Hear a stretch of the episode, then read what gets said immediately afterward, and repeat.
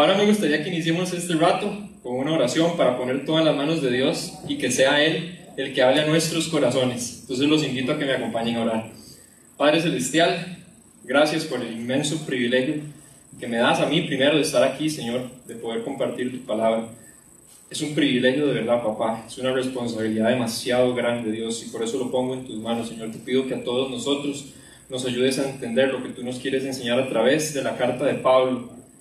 Que sean tus palabras, Señor, las que hablen a través de mí, pero que también nuestros corazones estén dispuestos a escuchar el mensaje que tú tienes para nosotros, a descubrir el misterio, Dios, que tú tienes para nosotros, el misterio que quieres revelar en cada uno de nuestros corazones, así como Pablo lo mencionó en su carta, Padre Celestial. Pongo todo este rato en tus manos, Dios, que aprendamos a valorar el privilegio que tenemos de poder venir aquí a reunirnos y disfrutar del amor que tú tienes por nosotros, Señor. Todo esto te lo entregamos en el nombre de Cristo Jesús. Amén y amén. Como les decía, hoy cerramos la serie Arraigados. Entonces, me gustaría hacer un pequeño resumen de los temas discutidos las semanas anteriores, por si acaso usted se perdió alguno o, como los invitados, es la primera vez que está acá. Iniciamos la carta de Colosenses, que en realidad es una carta que escribió Pablo a la iglesia de Colosas. Primero vimos con Andrés un poco la historia de Pablo, su origen, cómo Pablo empezó siendo un judío perseguidor de la iglesia cristiana. Luego fue confrontado por Cristo y transformado por su amor. También vimos lo que estaba viviendo la gente en Colosas y cómo el propósito de la carta de Pablo era traerse abajo una ideología errónea que había o que rondaba la ciudad de que Jesús era incapaz de ser el Salvador del hombre. Para nosotros es una lucha ideológica en el mundo actual, donde las ideas, las filosofías y el propio pecado desean establecerse por encima de la verdad de Dios, por lo que debemos estar seguros de buscar siempre a Cristo y su palabra. La siguiente semana, continuando con Andrés, vimos el resultado del Evangelio, de la unión de la fe, el amor y la esperanza en la teología de Pablo. Hablamos del significado del Evangelio y cómo representa la buena noticia que Dios proveyó el camino a la salvación por medio de Jesús. También Andrés nos habló de cómo el amor que hay entre nosotros es algo sumamente importante para el Señor y que debemos esforzarnos por conocer la voluntad de Dios en medio de nuestros procesos. Más adelante, don José la semana eh, siguiente nos enseñaba, usando la carta de Pablo, tres puntos importantes. Punto uno, lo que Dios hizo a favor de nosotros por medio de Jesucristo. Por ejemplo, que nos libró del dominio de la oscuridad y lo que eso representa para nuestras vidas. Punto número dos, una correcta visión de Cristo. Cómo tenemos que ver bien a Cristo como soberano de la creación y de la iglesia. Por ejemplo, Cristo es la imagen del Dios invisible. Cristo es el primogénito de toda la creación y Cristo es la cabeza de la iglesia. Y punto número tres, nos compartía don José, eran las consecuencias de la obra salvadora de Cristo. Por ejemplo, que pasamos a ser perdón, pasamos de ser extraños y enemigos de Cristo a personas reconciliadas con Dios. Y ya la semana pasada, Andrés nos mostraba a través de la carta de Pablo lo que es ser un servidor de la iglesia, que es el cuerpo de Cristo, que esto es algo que tenemos que entender, la iglesia es el cuerpo de Cristo y que esto se debe hacer con amor y aún con sufrimiento, que ese es el detalle que se nos olvida. Por eso yo hoy quiero cerrar esta serie con unos consejos que da Pablo a la gente de Colosas y que nosotros los apliquemos a nuestra vida, que los apliquemos en la iglesia, que los apliquemos en el trabajo, que los apliquemos en cada momento de nuestra vida. Pero también el descubrimiento de un gran misterio. Entonces, les voy a hacer una pregunta y a que me respondan unos dos o tres ahí valientes que me quieran responder. ¿Qué se les viene a la mente cuando escuchan la palabra misterio? Por cierto, el título de mi mensaje era Scooby, tenemos un misterio por resolver.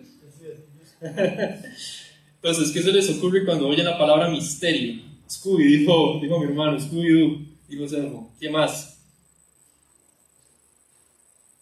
Algún valiente, no les dé pena. Cuando ustedes piensan en la palabra misterio, señale, o algo oculto. Muy buena, muy buena. Eso va con lo que quiero decir más adelante. Bien, doña ¿Alguien más allá? María. Miedo. Ok, miedo, excelente.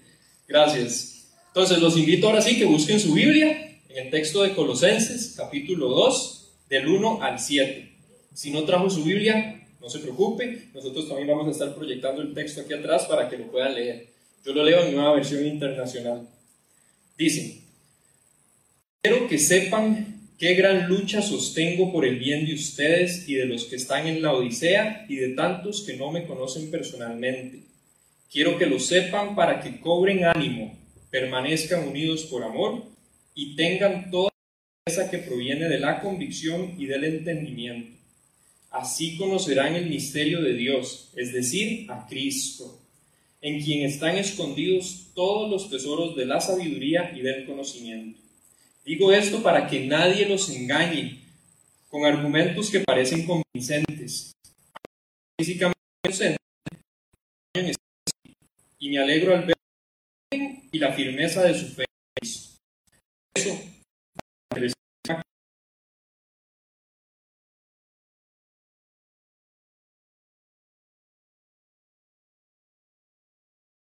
se les enseñó y llenos de gratitud.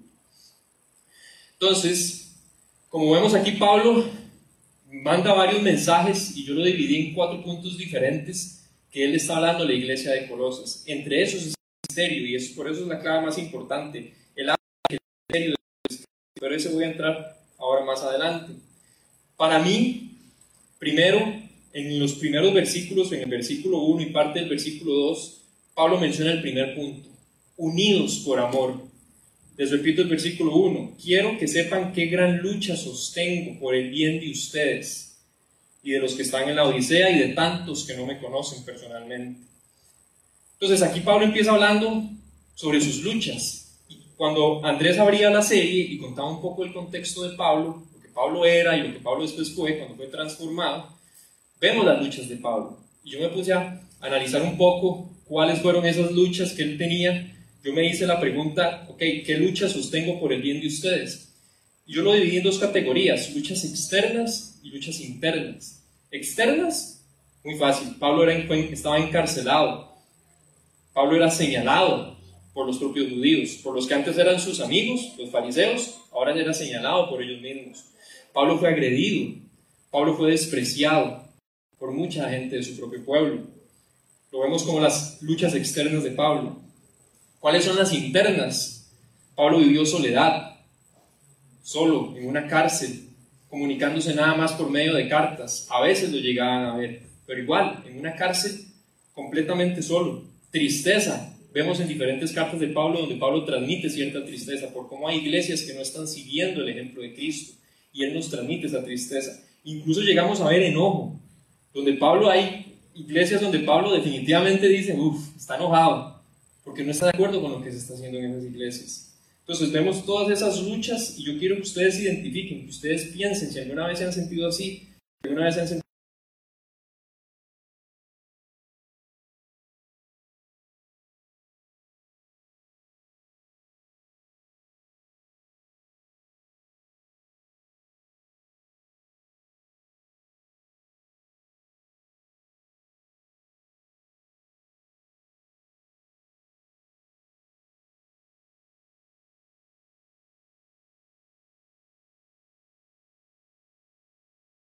entendimiento. Ahora, sí o no, vivimos en una época donde muchas cosas generan desánimo.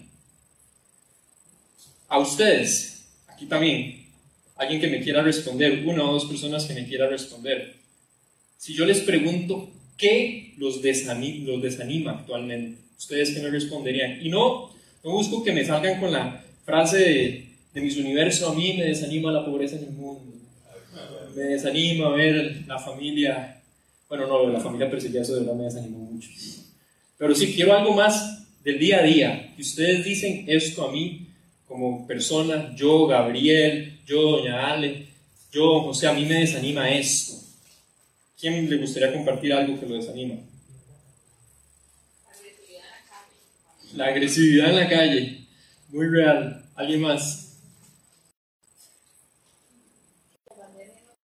Que la pandemia no termina. Que la pandemia no termina y va transformando. Siendo una pandemia de, aquí, del corazón. A mí, en mi caso personal, me desanima pensar que no estoy teniendo un impacto positivo en la gente a mi alrededor. Entonces, ¿por qué Pablo habla del desánimo? ¿Y por qué insta que se animen? Si ustedes se ponen a verlo, incluso yo me puse a pensar un poco hasta en, en terminología militar.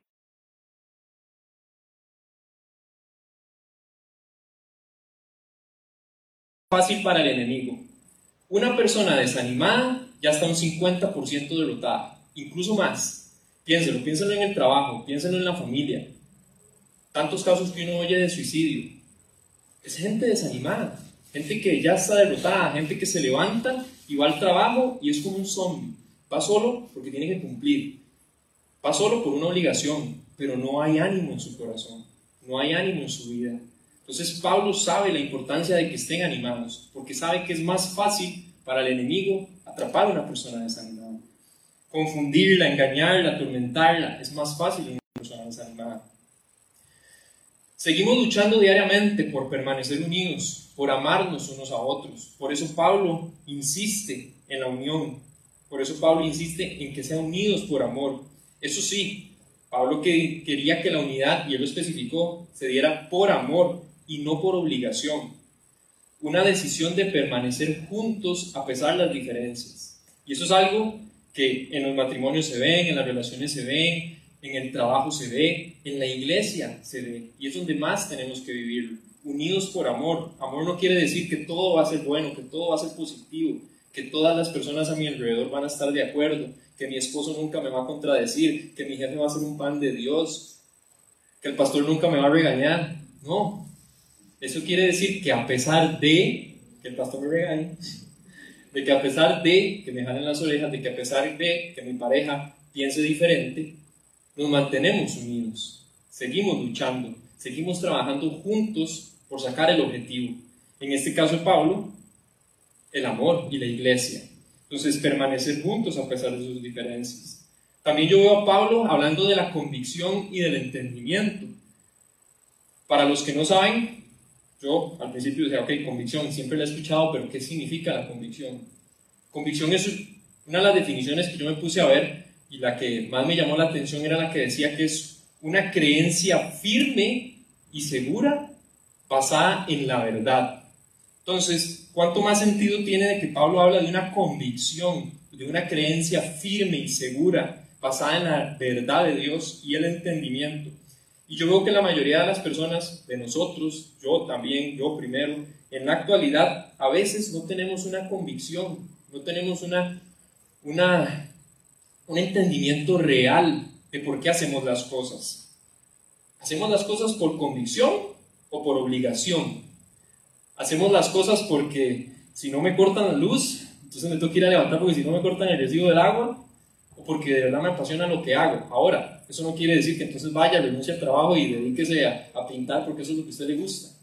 Está bien, hay cosas que tenemos que hacerlo porque no nos queda de otra, pero también yo creo que la maravilla está en aprender a disfrutarlo, en aprender a sacarle lo positivo a las cosas. Y ahí es donde empieza también a cambiar el corazón.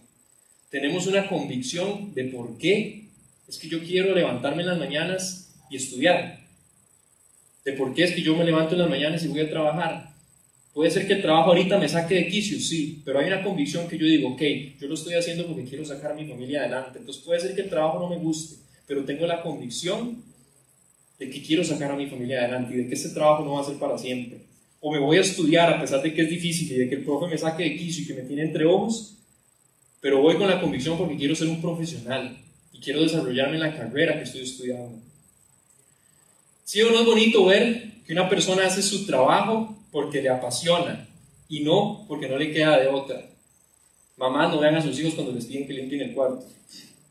O un papá, sí o no, papás o mamás, que se mantienen firmes cuando le dicen que no a su hijo a ciertos deseos o a ciertos caprichos. Pero eso es porque ustedes tienen la convicción y el entendimiento de que eso no le hace bien a su hijo. Entonces, a pesar de que él lo quiere, a pesar de que hace un berrinche, a pesar de lo que sea, del conflicto que puede generar, ustedes están seguros al decirles que no, porque saben el bien que va a traer eso. A muchos nos falta un entendimiento real también acerca del carácter de Cristo y esto es a lo que quiero llevarlo. Y por eso no estamos convencidos de que Él sea verdaderamente bueno. Y es donde a veces uno escucha gente que dice, bueno, pero si Dios es bueno no puede ser perfecto, si es perfecto es porque no es bueno. Y no es así. Hay otro escenario. Hay personas que no están convencidas de su propia salvación y se preguntan si su vida cristiana es si su vida cristiana es verdadera. Pasan dudando de si son verdaderos cristianos o no. Y está bien, nosotros tenemos que tener una convicción de que pecamos, cierto. Pero una vez que Cristo nos salvó, sí, tenemos una, somos cristianos.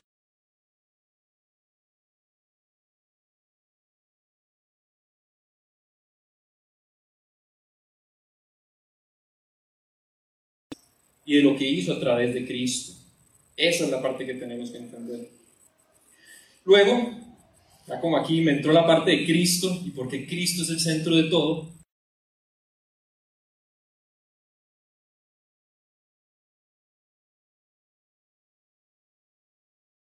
Él lo dice como la introducción. Bueno, leamos lo que dice Pablo en el versículo 2, en la segunda parte del versículo 2 y el versículo 3. Dice, así conocerán el misterio de Dios, es decir, a Cristo, en quien están escondidos todos los tesoros de la sabiduría y del entendimiento. Y casi que este versículo, estos versículos se pueden hacer toda una prédica aparte, hablar de todo el misterio de Dios y por qué el misterio de Dios. Pero les voy a hacer un pequeño resumen abarcando uno de los puntos. Y es que antes, eh, para ellos el misterio de Dios, de la salvación, había diferentes interpretaciones. Y era lo que Pablo también luchaba, que era lo que les mencionaba yo ahorita antes. Pablo luchaba porque había ciertas ideologías erróneas de que si Jesús salvaba o no salvaba, que si Jesús era el Salvador o no. Entonces, al decir que el misterio de Dios es Cristo, es que todo, todo, todo, la ley, los milagros, los profetas, todo, todo, absolutamente todo está en Cristo. Se rige bajo Cristo. Antes se creía que los sacrificios en el Antiguo Testamento perfeccionaban la conciencia y entonces era donde ellos decían, bueno, que si tal cosa, sacrifique un ternero, sacrifique una vaca, que si quiere que Cartago sea campeón, sacrifique todo el pueblo entero. Pero en realidad, esos sacrificios venían a mostrar que eran insuficientes en realidad esos sacrificios o la ley lo que hacía era ver una convicción de que nosotros, para nosotros es imposible seguir toda la ley. Y hago una referencia aquí a Hebreos 9, del 9 al 10, que dice, esto nos ilustra hoy día que las ofrendas y los sacrificios que allí se ofrecen no tienen poder alguno para perfeccionar la conciencia de los que celebran ese culto. No se trata más que regulaciones externas relacionadas con alimentos, bebidas y diversas ceremonias de purificación, que son válidas solo hasta el tiempo señalado para reformarlo todo. Luego también habla de que el misterio, de que solo por medio de Cristo podemos ser limpiados de nuestros pecados. Y también en Hebreos, más adelante en el capítulo 10, del 3 al 4, dice, pero esos sacrificios son un recordatorio anual de los pecados ya que es imposible que la sangre de los toros y de los machos cabríos quite los pecados. Entonces uno dice, entonces, ¿para qué tanto sacrificio?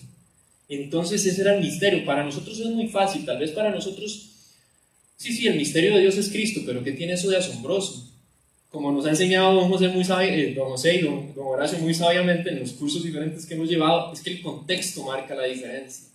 Y ponerse en los pies de la gente del Antiguo y del Nuevo Testamento, del contexto histórico de ellos, porque el misterio de Dios es Cristo era revelador, porque decir que a final de cuentas todos estos sacrificios no valían para nada, que es por medio de Jesús que nosotros somos salvos, para ellos era indescriptible, era inimaginable. Por un lado decían, entonces, ¿para qué tanto sacrificio? Pero a la vez es entender, pero ¿cómo? Entonces, por Jesús ya somos salvos todos, yo no que hacer solo reconocerlo a Él como Salvador. Eso era lo sorprendente. Tal vez para nosotros ya es más fácil de entender, más o menos, que no lo llevamos a la práctica. Pero para ellos era totalmente revelador. Un Cristo que vino no solo por los judíos, era parte del misterio, sino que vino por los gentiles. Y si usted, como yo, no sabe qué significa la palabra gentiles y está muy repetido en la Biblia, es todo aquel que no es judío. Entonces, si aquí no hay ninguno que tenga ascendencia judía, puedo decir que todos somos gentiles aquí. Don, don, don Charlie, que es bueno para hacer ahí, rastrear las, los árboles genealógicos, si quieren saber si es judío, pregúntenle a don. Pero era eso, que Cristo vino no solo por los judíos, sino por todos, por igual. Y para eso ellos era una cachetada. Para los judíos era una cachetada, para los gentiles era una esperanza. Pablo también menciona de que la sabiduría se encuentra solo en Cristo.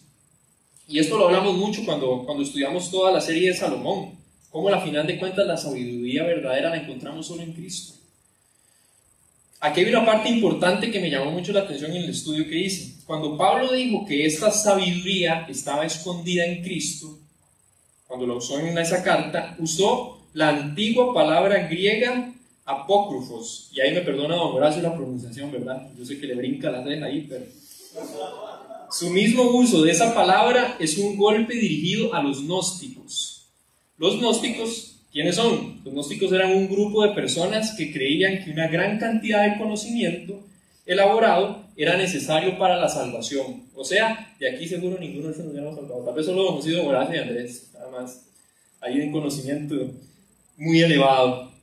Ellos creían, los gnósticos creían que usted solo podía ser salvo si usted acumulaba demasiado conocimiento, si usted tenía demasiada información y lo entendía todo. Ese conocimiento lo escribían en libros que lo llamaron apócrifos, porque estaban prohibidos para el hombre común y corriente. Pablo quería que todos supieran, o sea, Pablo fue intencional utilizar esa palabra. Pablo quería que todos supieran la verdadera sabiduría no está escondida en libros secretos, en libros mágicos. La verdadera sabiduría está depositada en Jesucristo y todos pueden acceder a ella. Y esto habla de la verdad de Jesús. La verdad está en Jesús y no está escondida para nadie. Está libre para todos. Ahora, hablando de verdades, quiero hablar un poco en el siguiente punto porque hay verdades y verdades. Por eso existen las mentiras verdaderas, y ese es mi punto número 3. Pablo en el versículo 4 dice, digo esto para que nadie los engañe con argumentos que parecen convincentes, o sea, que parecen ciertos. Para que tengan cuidado con ese mal que anda tramando en la iglesia. Los que les dijeron a los colosenses que encontraran sabiduría y conocimiento, aparte de la sencillez de Jesús, eran personas muy convincentes. Por algo es que Pablo tiene que atacar el problema. Porque si no, no lo hubiera mencionado. Pero si lo menciona es porque hay gente que se está dejando convencer por esos argumentos. De que no, es que no es solo Jesús o Jesús no es el Salvador, sino que usted tiene que acumular mucho conocimiento. Entonces hay que tener mucho cuidado. Hay un atractivo, nosotros encontramos todavía atractivo en la sabiduría y el conocimiento cultos y profundos. Ese argumento puede ser fuerte, pero también engañoso, y tenemos que tener cuidado. Ahora, puede sonar muy simple, pero los engañadores son engañadores. Aquí diríamos el tramador es tramador. No van a anunciar su falsa doctrina como falsa doctrina, o sea, no van a decir, me va a parecer una mentira. Mire, es que el, el, aro que le vendí viene mal, pero cómpremelo. Obviamente no lo van a decir así. Y a menudo va a ser lo suficientemente similar a la verdad como para ser peligrosa. Eso es lo que la hace peligrosa. Lo peligroso no es que vienen y, es una exageración, una jetonada que uno la va a venir desde la esquina, no. Lo peligroso es que viene maquillado de mucha verdad. Incluso los peores son argumentos que parecen ser convincentes, que parecen ser convincentes. O sea, un 95% de verdad con un 5% de mentira. Ahí está la trampa. Ahí es donde nosotros a veces nos creemos muy artistas y no, a mí yo no me voy con ese cuento. Pero donde nos meten verdad con mentira, nos vamos de culpa. Y lo vemos en Génesis desde el Edén, donde el enemigo desde el principio engaña a Eva con un poco de verdad mezclado con mentira, al decirle que coma el fruto. Entonces, desde ahí vemos que nosotros manejamos demasiada manipulación y tenemos que tener cuidado. Incluso en la época actual lo vemos también. Hay demasiada manipulación de la información, demasiada mentira solapada. La objetividad se ha perdido y lo vemos en las redes sociales, lo vemos en los chats de WhatsApp, lo vemos en los mismos noticieros, donde a veces compartimos información que no es real, donde nos llega un chat, una cadena de WhatsApp, dice el diputado tal que nos vamos a ir al carajo. Y entonces ustedes de todas las tías y los primos y todo el mundo comparte el chat y es mentira, nadie ha dicho nada. pero ahí estamos compartiendo información. O se publican cosas en redes sociales donde no sabemos la fuente, donde no sabemos si fue manipulada la información. Y aquí les voy a dar un ejemplo. Voy a guardarme el nombre para evitar herir susceptibilidades. Este, pero, por ejemplo, y eso pasa hasta incluso en los medios de, comunicación, sean los principales o los alternativos. Y por eso nosotros tenemos que tener mucho cuidado. Mi hermano ya me está viendo, como es periodista, entonces ya me está viendo ahí. Tengo que tener cuidado con los Nosotros, los medios de comunicación costarricense, Teletica, Repretel, CRO y los que sean, ellos normalmente para noticias internacionales reciben su información de otros medios porque los países, nosotros como Costa Rica no tenemos el presupuesto para tener gente enviada en Alemania, en Israel, en Irak, en Estados Unidos, en México, no tenemos. ¿Qué se hace? La información no las pasan cadenas de información más importantes, las más grandes. Lo que pasa es cuando el país solo recibe información de un lado y no del otro. Y me refiero a creencias, ideologías políticas, etc. Porque si nosotros somos tan ilusos de creer que las cadenas internacionales no tienen intereses políticos, déjenme romperle la burbuja. Si nosotros aquí decimos que X cadena de televisión va con Figueres y que X cadena de televisión va con nosotros, ¿ustedes creen que no pasa a nivel internacional? Ustedes de verdad somos tan ilusos de creer que no pasa a nivel internacional, que no pasa en Estados Unidos, que no pasa en, que no pasa en Estados Unidos, que no pasa en, en, Inglaterra. Ella me mandó a callar a mi hermano. Perdón, disculpe, presidente, sí, ya, ya, ya me callo. Don Rodrigo, ya me callo. Este, don René Picado se llama bien, Don René Picado, ya me callo. Don Ignacio, ya me callo, Este, y les doy el ejemplo más real. Por ejemplo, ahorita durante la pandemia y que pasaron muchas cosas en Estados Unidos, no solo relacionadas a la pandemia, sino lo del movimiento este, racista, en contra del racismo y, y todas las, las, votaciones y que los demócratas y que Trump y que Biden, Aquí llegaba una línea de información que se transmitía. Vuelvo a lo mismo, esa línea de información venía de una sola fuente. Y entonces esa línea de información que decía, es que los latinos en Estados Unidos y los latinos en Europa piensan esto y esto y esto, y son muy radicales. Y usted dice, ah, y usted veía a mi abuela, a mis tías y todo el mundo, que dicen que los latinos en Estados Unidos así, así, así. Yo llego y hablo con amigos en Estados Unidos, en España, en Inglaterra, y les pregunto, ¿es cierto que eso está pasando? Y me dicen, no, Dirás que eso que dicen que nosotros los latinos hacemos así, no es cierto. Sí, hay grupos de latinos que hacen eso, pero hay muchos que no.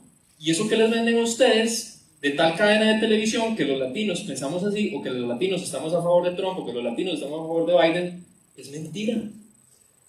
Y yo digo, o sea, ¿cómo es posible que una cadena de información juegue con eso?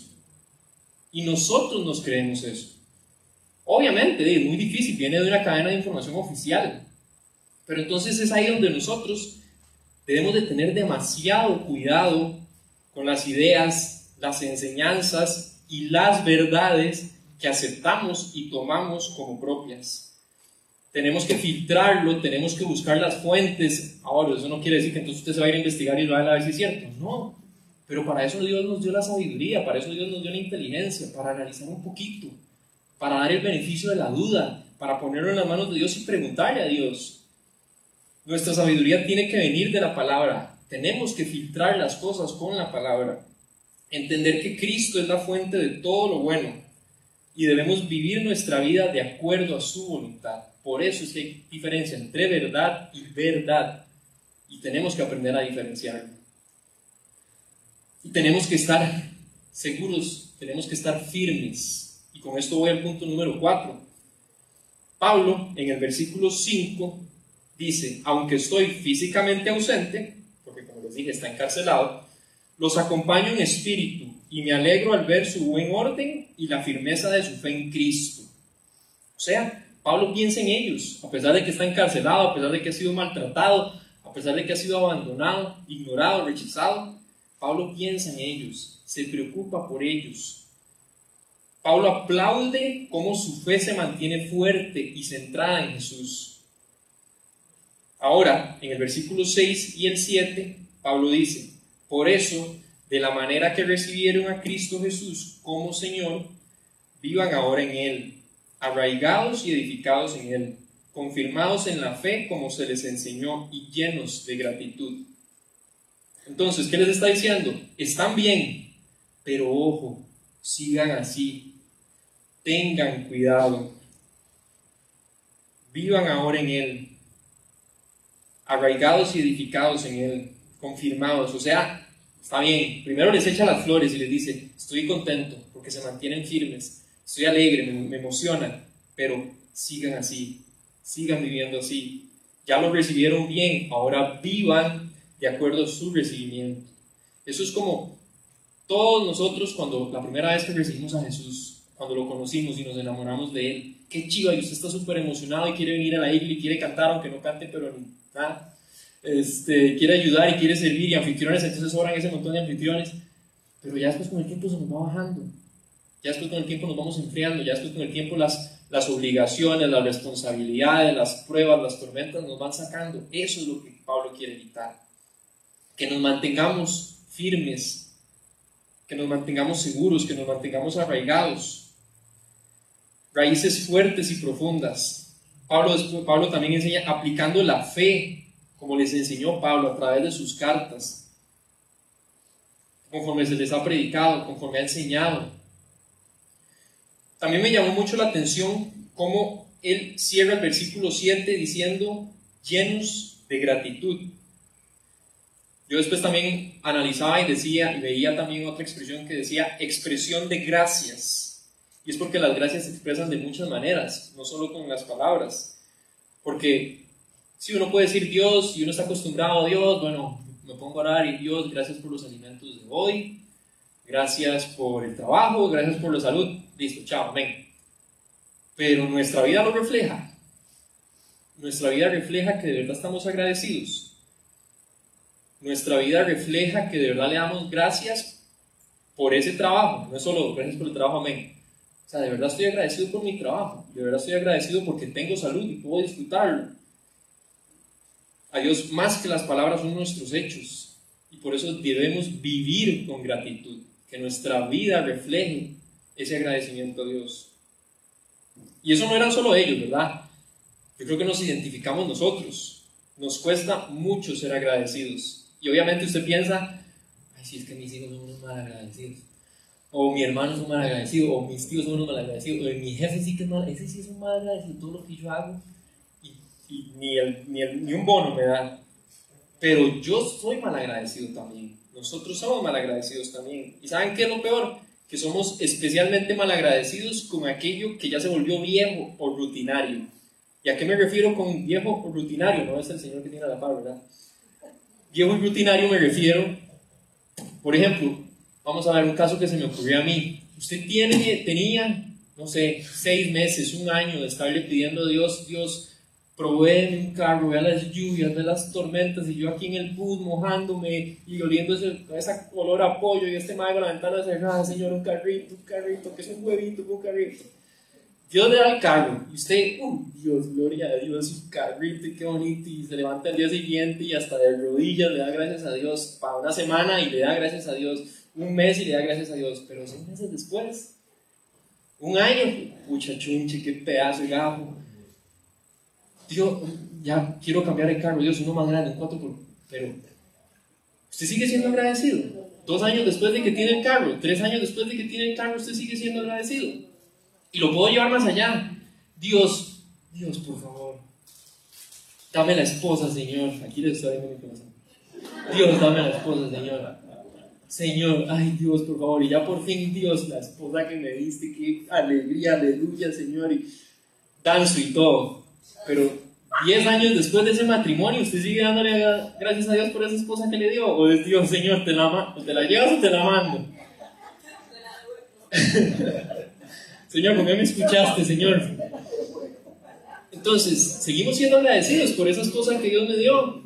El trabajo, el trabajo que yo tanto le pedí a Dios, a ver si podía, no sé, darme ese viajecito a la playa y ya Dios ser independiente y no depender de ese paso. Sigo siendo agradecido por ese trabajo. Está bien, usted me puede decir, Checho, pero es que en el trabajo se puso difícil. Sí, sí, las circunstancias pasan, pero a final de cuentas seguimos siendo agradecidos con Dios. Nos cuesta mucho y, eso es lo que Pablo quiere, expresión de gracias, llenos de gratitud. Por e, eso es parte de la firmeza, eso demuestra la firmeza en nosotros. el estar alegres, contentos con lo que tenemos. Eso quiere decir satisfechos, eso quiere decir que tengo que ser un mediocre y entonces de no, ya me quedé en ese trabajo, me tengo que quedar en ese trabajo porque Pablo dice y Checho dice, no, está bien que estudie, está bien que se esfuerce, está bien que quiera crecer, que quiera mejorar, pero a la vez esté agradecido con lo que tiene. ¿Quiere cambiar el carro? Cámbielo, esfuércese, pero a la vez dele gracias por el que tiene. Tiene su familia, está pasando por una prueba, está pasando por una situación difícil en su matrimonio, con sus hijos. Pídale a Dios que la situación cambie. No que le cambie al viejo, pero que cambie la situación. Pero a la vez dele gracias a Dios. Dele gracias a Dios por lo que está pasando. Dele gracias a Dios porque Él puede hacer la obra. Esa es la diferencia entre ser mediocres y, darle, y vivir con gratitud. Y es parte del estar firmes, porque entonces ahí usted demuestra que se mantiene firme, que ese enamoramiento que usted tuvo con Dios no fue un enamoramiento, sino que es algo real, es algo firme, con raíces profundas. Para concluirles, a mí siempre me gusta hacer la pregunta, y es algo muy común, lástima que no está maga, si no aplaudiría, ¿dónde está Jesús en todo esto? Y tal vez en este caso puede ser muy fácil identificarlo. ¿Dónde está Jesús en todo esto? Porque pasé hablando de Cristo en todo esto y aparte Pablo menciona que el misterio de Dios es Cristo. Pero quiero ir un poco más allá. Y guindándome también de Hebreos, que lo usé ahora para hablar del misterio, pero ahora en Hebreos 10, del 5 al 7, dice, por eso, al entrar en el mundo, Cristo dijo, a ti no te complacen sacrificios ni ofrendas, en su lugar me preparaste un cuerpo no te agradaron ni holocaustos ni sacrificios por el pecado. Por eso dije, aquí me tienes, como está escrito en el libro. He venido, oh Dios, a hacer tu voluntad. Entonces, Cristo es el misterio de Dios. Jesús es el misterio de la gracia. La gracia que nosotros no merecíamos, pero que Él, por medio de su amor, decidió, Dios, si yo no bajo, estos no se van a salvar, estos no lo van a entender. Ocupamos pagar el precio y solo yo puedo pagarlo. Mándenme a mí. Ese es el misterio que a ellos les costaba mucho entender y sorprendentemente a nosotros también nos cuesta entender. Esa gracia, esa misericordia, ese amor, ese misterio de Dios. El misterio de que al final, solo mediante el sacrificio de Jesús, podíamos ser salvos y que los sacrificios de animales en realidad eran para ejemplificar lo que Jesús luego iba a vivir. Una criatura sin pecado, perfecta, ofrecido en sacrificio por todos nuestros pecados, y solo una vez y para siempre. Ahora, ¿qué nos toca hacer a nosotros? Y aquí les pido a la banda, Gabo María, por favor. ¿Qué nos toca hacer a nosotros? Y es lo que quiero que se lleven. para nosotros puede ser fácil aceptar que Jesús es el misterio de Dios, como les mencionaba. Ya tal vez hemos escuchado mucho de Jesús. Es una persona que tiene 2, 3, 5, 10, 20, 30 años de estar en el cristianismo. Es fácil, entre comillas, aceptar que Jesús es el misterio de Dios. Pero de verdad lo entendemos. Tratemos de ponernos incluso en los pies de la gente del Antiguo Testamento, del Nuevo Testamento, del pueblo de Colosas a la que Pablo le escribía la carta. Para ellos esta revelación era inimaginable.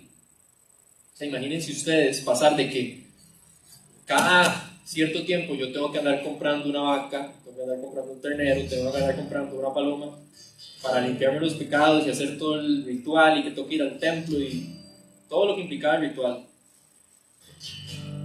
Y ahora dice, ya no tengo que hacerlo. Ya alguien vino sin pecado y lo hizo. Y ya no tengo más que volver a hacer eso. Eso es lo que nosotros a veces no valoramos o nos cuesta entender y no tenemos esa convicción. Tenemos que aprender a valorar el significado de esto. Tenemos que aprender a valorar ese misterio de Dios, que lo haya revelado en Cristo Jesús. También debemos mantenernos unidos por amor, no por obligación. Es ese amor es una decisión. No el amor que vende Hollywood, no el amor que nos han vendido toda la vida, de que me enamoré y ya, es algo que pasajero. El amor verdadero es una decisión de cada día. Y eso no es solo para los matrimonios, eso aplica para todo. Aplica para nuestro servicio a Dios especialmente.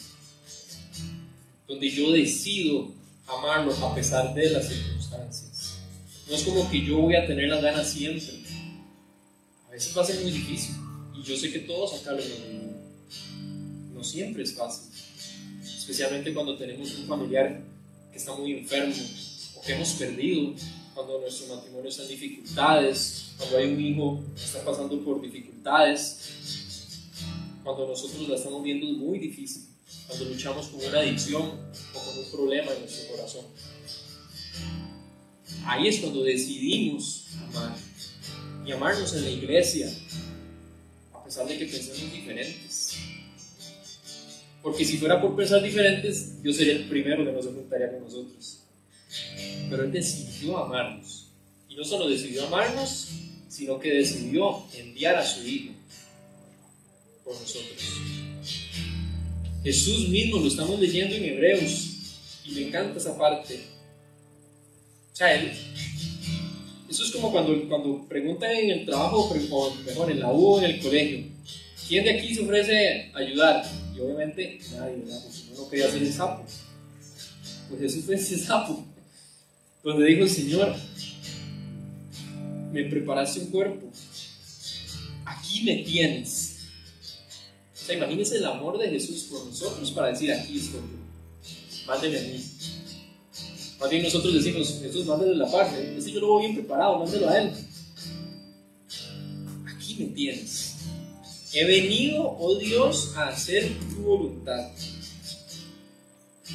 Entonces debemos mantenernos unidos y debemos decidir amar. Debemos tener cuidado de esas verdades, como les decía, que parecen nobles, que parecen buenas, pero que no apuntan a Cristo. Esa es la diferencia.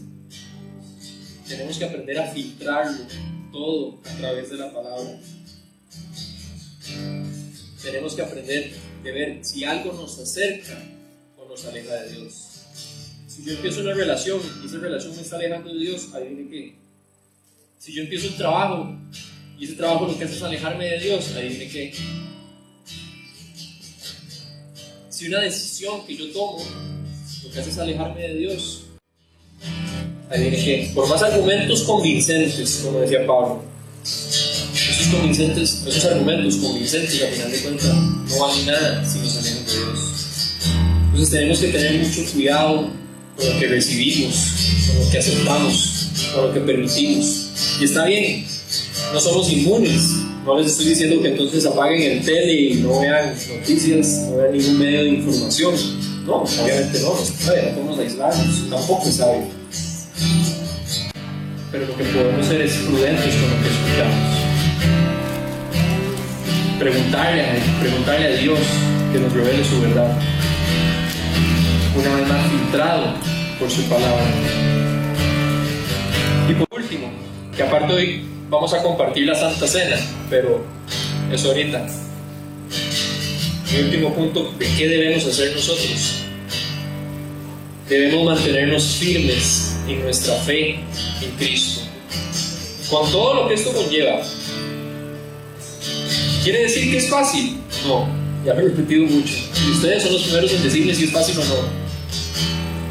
Pero nada bueno en esta vida es fácil. Un título universitario no es fácil. Implica hace tarde, implica palmar, decía uno, sacrificios, trabajar para poder mantenerse. Matrimonio es fácil. Yo no estoy casado, pero yo les he puesto aquí que pregunto a todos los casados que el matrimonio es fácil y ninguno me va a decir que sí. Ser papá es fácil. No. De los retos más grandes que ustedes pueden tener en la vida. Pero aún así les pregunto que si se arrepienten de ello y estoy seguro que ninguno me va a decir que no. Pues nada, nada bueno, verdaderamente bueno en esta vida es fácil.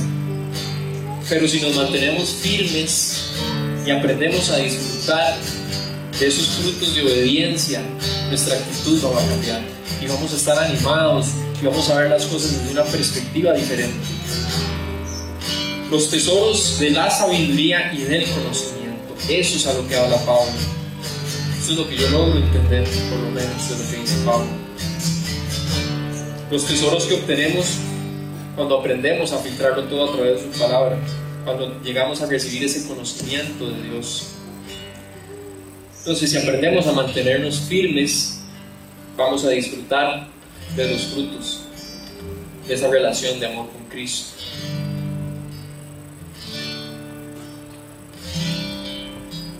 Piensen un poco. Piénselo ahí en lo más profundo donde está usted sentado, con las situaciones que usted puede estar llevando, con los retos, con las victorias también, porque no todo es malo. Hemos pasado por victorias, hemos pasado por momentos buenos, hemos pasado por momentos donde nos, hemos alegrado un montón. Estoy viviendo yo mi vida como dice Pablo. Estoy haciendo como dice Pablo. Vivo de la manera en que recibí a Jesús como Señor. Vivo arraigado y edificado en Él. Piensen. Cuando me levanto, cuando voy al trabajo, con mi familia, con mis amigos, con lo que veo, con lo que hago, con lo que digo, confirmo la fe como se me enseñó, como nos enseña Pablo, como lo vemos en la palabra. Lo hacemos. Tenemos un corazón de gratitud.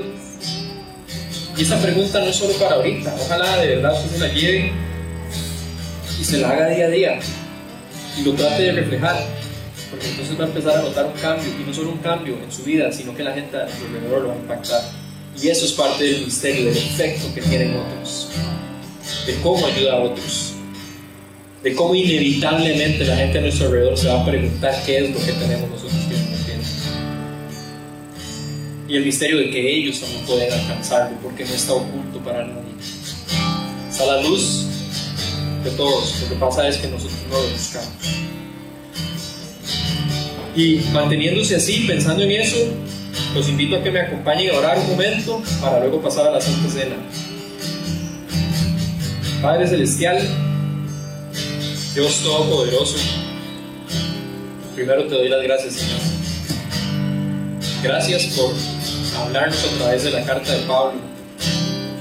Gracias porque por medio de tu palabra, por medio de todo lo que está escrito en ella, encontramos toda la sabiduría necesaria, todo el conocimiento que necesitamos para afrontar nuestra vida, Señor. No hay nada que nosotros hayamos vivido que la Biblia no enseñe cómo afrontarlo. No hay tentación que Jesús no haya pasado, no, haya, no hay lucha en este mundo que haya, alguien haya vivido que sea única, Señor. Todas las herramientas están en tu palabra, Señor. Enséñanos, Dios, a ponerlo en práctica, a entender ese misterio, que no se quede nada más en algo que aprendí el sábado y que después se me olvidó ya el lunes. Que de verdad lleguemos a entender y a valorar. Y puede ser que en nuestra mente muy limitada no podamos comprender a plenitud lo que significa ese misterio, Señor. Pero que sí podamos irlo descubriendo cada día. Que con nuestra vida, que con todo lo que pasa a nuestro alrededor, podamos ir descubriendo, podamos ir entendiendo el misterio de la gracia, Señor. Para que lo vivamos y lo compartamos con todos los que están a nuestro alrededor, Señor. Que no lo guardemos para nosotros como hacían los que creían, los gnósticos, que creían que el conocimiento había que ocultarlo y era solo para algunos especiales. No, la sabiduría verdadera está en Cristo y es para todos, no está oculto para nadie, Señor. Así que te pido que, que nos ayudes, que quites toda venda de nuestros ojos, que quites toda dureza de nuestro corazón, Padre, y que aprendamos a disfrutar del amor y la gracia de Dios. Gracias, Padre Celestial, por todo lo que tú haces en nuestra vida, Señor. En el nombre de Cristo Jesús. Amén.